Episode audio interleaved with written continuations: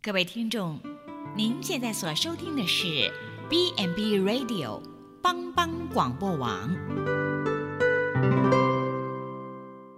亲爱的听众朋友，大家好，我是木林，欢迎收听心灵小站，聆听心灵的声音，落脚在丰盛的小站，不一样的心灵之旅。愿您凡事兴盛，身心灵健壮。今天木林将和大家一起分享：人为朋友舍命。希腊哲学家苏格拉底在雅典，他盖了一间住屋。有位朋友去参观，觉得屋子很小，就问：以苏苏格拉底这样的名望的人，为什么不建一间适合他身份的屋子呢？这位哲学家就回答：“如果这样狭小的屋子里能够挤满真正的朋友，我就满意了。”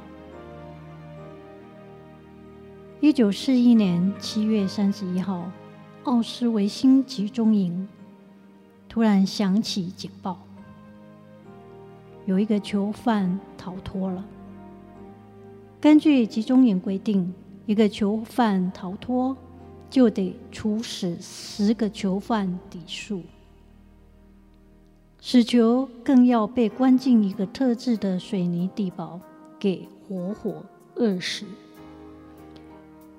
全集中营的囚犯都被招到广场去，他们站了一整天，又热又渴。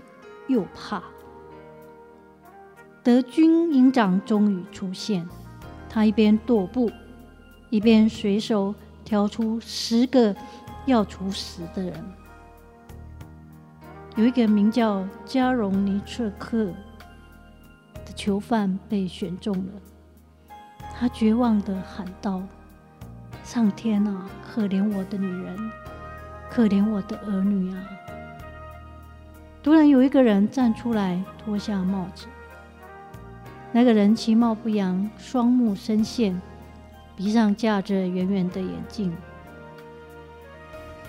德军营长咆哮：“这条猪啊，波波兰猪在干哪呢？”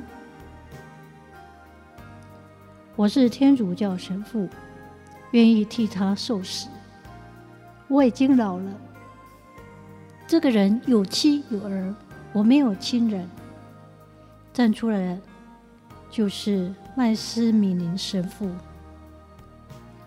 营长头也不抬，说：“行。”说完了就走了。当晚，九个男人，一个神父被关进地堡。通常给关进地堡人临死前都会狂性大发，互相伤害。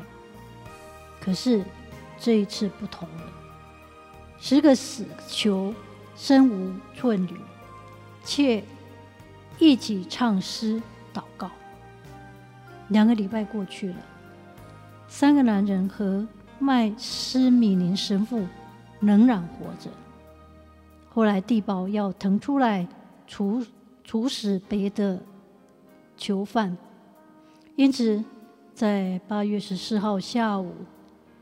四个仍未死去的囚犯被拖出囚室，给注射分处死了。麦斯米林神父死的时候不过四十七岁。一九八二年十月十号，罗马圣保禄大广场聚集了十五万人，当中有加荣尼茨克。以及他的妻子、儿女，并他们儿女的儿女。麦斯米林神父实在没有白白丧命，因他四十年前的代死，众多生命得以繁衍下去。天主教教宗就麦斯米林神父的死论道：麦斯米林神父的死战胜了人世间的憎恨。就像主耶稣基督的死一样，不过，耶稣基督的死更是与众不同，因为耶稣不仅为一个人死，耶稣也更为世上一切的人而死。就算世上只有你，只有我，耶稣基督也会为你、为我而死。他为了要偿还我们的罪债，耶稣使我们免去我们该受的刑罚。罪债，让我们得着永生的盼望。人为朋友舍命，人的爱心没有比这个大的。你们若遵行我所吩咐的，就是我的朋友了。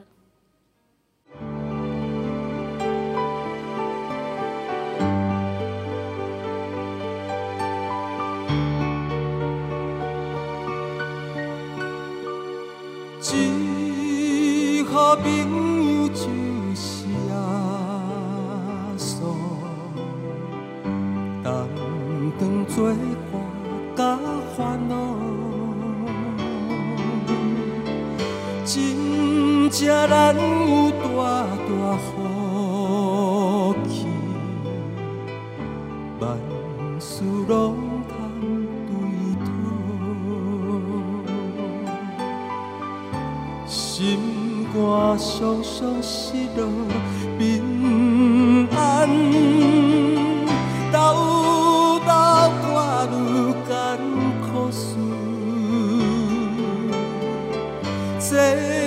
是对咱的有信心，袂有放心交托主。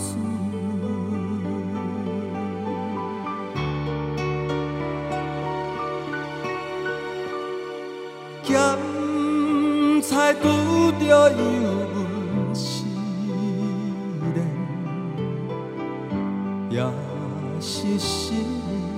大烦恼。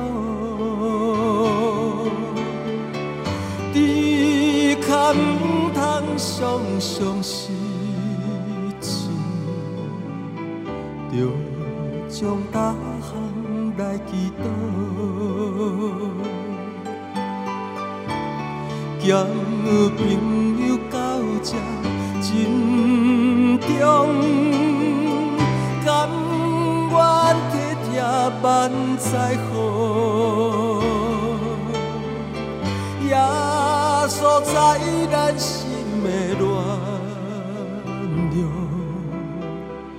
将这苦事来祈祷。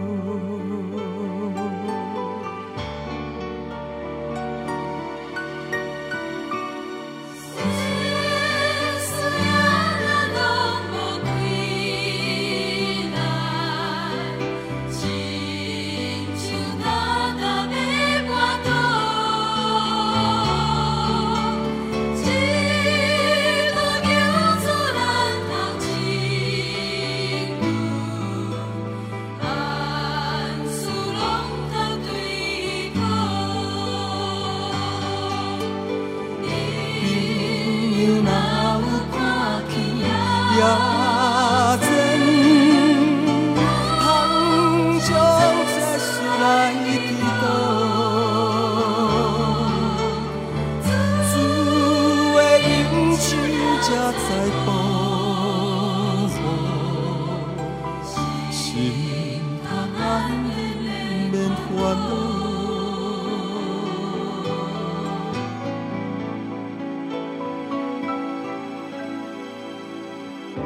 心